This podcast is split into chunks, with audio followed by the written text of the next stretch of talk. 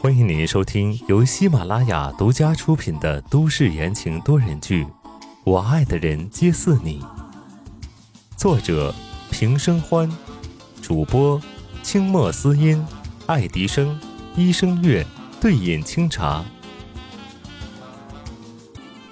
第一百三十一章，我哥是神经病。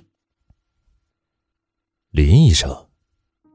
宋子妍皱着眉头看向林从兰，目露怀疑，转眼看向方琦。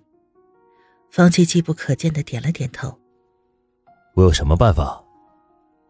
宋子妍接着问道。毕竟宋家二少爷也是摸爬滚打的，宋子妍此时一言一行像极了宋时清，眉眼间的冷冽和焦灼，看得林从兰一阵恍惚。眼见林从兰没有什么反应。宋子言沉下脸来。如果林医生是来说笑的，那慢走不送。他现在一团乱，哪有空应付他哥哥的风流账？几年前他就看出来了，这个林从兰对自家的哥哥不安好心。慢着！林从兰一伸手，拦住了准备离开的宋子言，语气也不友好起来。这个臭小子！等他成了他嫂子，再来教他怎么好好说话。唰一下，林从兰将手里的报告递给了宋子妍，冷眼道：“我说了，我有办法，当然就有。”宋子妍接过报告，打开一看，眉头微皱。这是一份宋时清的精神评估报告。宋时清长期在林从兰处接受心理咨询，这个东西他应该有。但是等他看到结果的时候，瞬间瞪大了双眼。他哥是精神病患者，这什么意思？宋子言的手猛然抓紧，评估报告被抓得皱皱巴巴的。我哥怎么可能是精神病？此言一出，方琦和李川齐齐的震惊，特别是方琦，他知道宋时清的状况，一直以来宋时清都在用药物压制，难道这是真的？嗯哼，就是你看到的样子。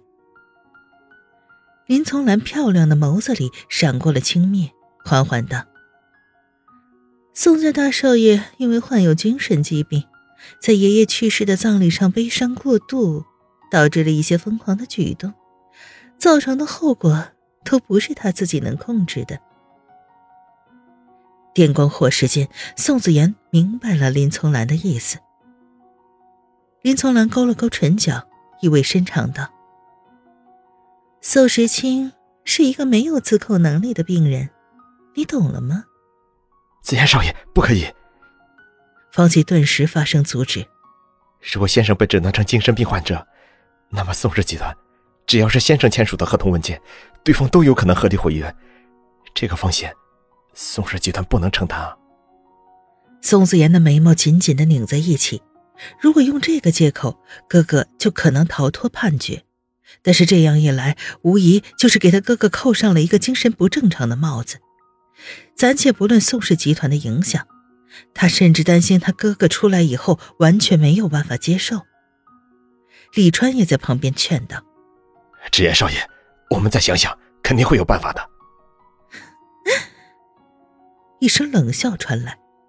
林从兰指了指宋子言手上的那份文件。现在这个是唯一能救宋时清的方法。你们考虑那么多，考虑过宋时清的死活吗？持枪杀人呐，那可是死罪。忽然，林从兰的神情变得悲凉，盯着宋子言道：“哼，果然是豪门家族。”宋时清死了，你倒是可以名正言顺的继承宋氏集团呢。亏他还那么护着你，到头来，护着的不过是头白眼狼。说完，林从兰从宋子妍的手里夺过了评估报告，转身准备离去。等等！身后传来焦急的喊声，林从兰顿时顿住了脚步。宋子妍攥紧了拳头，一字一顿的问道：“林医生，你知道，就算提交了这份报告，警察也会重新安排精神评估的。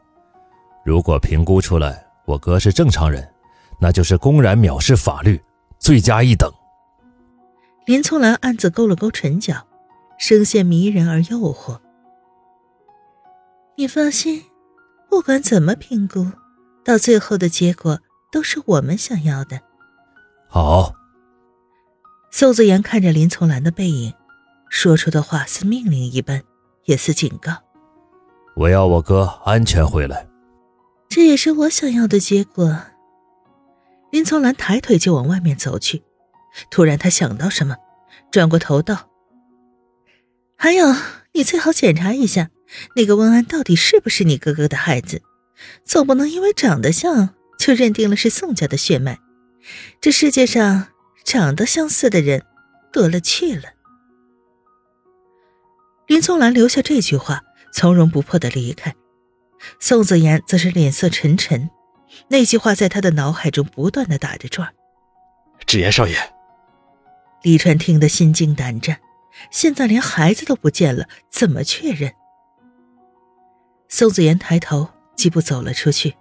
方琦，你马上跟着林医生去警察局。李叔。你继续找人，芷言少爷，你要去哪里？方琦壮着胆子问道。他知道紫言少爷钻起牛角尖来比先生还厉害，这副气势汹汹的样子恐怕没什么好事儿。宋子言坐在驾驶室，瞥了一眼方琦，方琦被那眼看的打了个寒战，仿佛看着他的人是宋时清本人。什么时候我的事情也轮到你过问了？宋子言幽冷的丢下了一句话，开着车绝尘而去。此时在医院里，温之夏从昏迷中清醒，他睁眼就觉得肩膀处一阵钻心的疼痛，眼前浮现出昏过去之前的场景。宋时清对他开枪了，子弹射进了肩膀，生生的卡在骨头里，不得不做手术取出来。麻药的功效已经褪去了，温之夏疼得脸色惨白。可是现在他根本就无法顾及，他躺在医院里，那林墨呢？宋时清呢？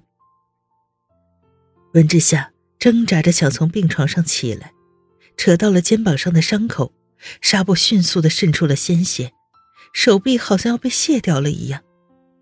这时，一个护士进来，急忙制止道：“哎哎哎哎，别动！”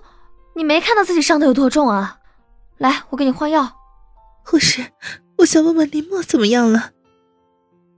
温之夏记得那一枪是穿过了林墨的胸膛，如果他死了，那宋时清就变成了杀人凶手啊！哦，你说跟你一起送来的那个男人呀？小护士一边帮温之夏拆纱布，一边问：“对 对。”温之夏急忙点头。他福大命大。子弹从心脏旁边穿过，还差两公分就没救了。护士也是啧啧称奇，手下动作麻利的很，不一会儿就换好了纱布。好了，你别乱动，伤口很深，不容易好。护士推着小车出去了，温之夏重重的舒了一口气，好歹宋时清没有杀人，只要不存在人命，其他的问题，他相信宋子言他们就有能力处理好。病房里安静下来，已经是到了春天了，一天比一天热起来。中央换气在头顶上嗡嗡作响，温之夏脑海中不断的闪现出当天的画面。突然，他拧紧了眉头，宋时清的手里面怎么会突然有枪？还有，他说林墨的事情是怎么回事？还没想清楚，病房的门吱呀一声响。林墨坐在轮椅上，被一个穿军装的人推了进来，脸色白的连一丝血色都没有，明显就是麻醉药刚刚醒。温之夏一惊：“你不好好休息，到我这儿来做什么？”夏夏，我知道宋时清说了那么多，肯定有疑惑，我是来跟你解释的。林墨喘息着，把话说完。让身后的人拿出一叠文件资料。温之夏狐疑的接过来，打开，低头一看，满满的全都是转账记录，收款人是温林，打款的人却是宋时清。温之夏的手飞快的翻着，每一页都是宋时清，他的手不自觉的颤抖起来。林墨将他的动作都看在了眼里，等他停下来之后，才开口道：“之前帮助温丽和雨虹的人是宋时清，不是我。这一切都是他对温家的报复。因为二十六年前的那场绑架案，兰姨没有相信他，他恨兰姨，也恨兰姨唯一的女儿，也就是你，所以他要亲手毁了你。”听众朋友们，本集播讲完毕。感谢您的收听。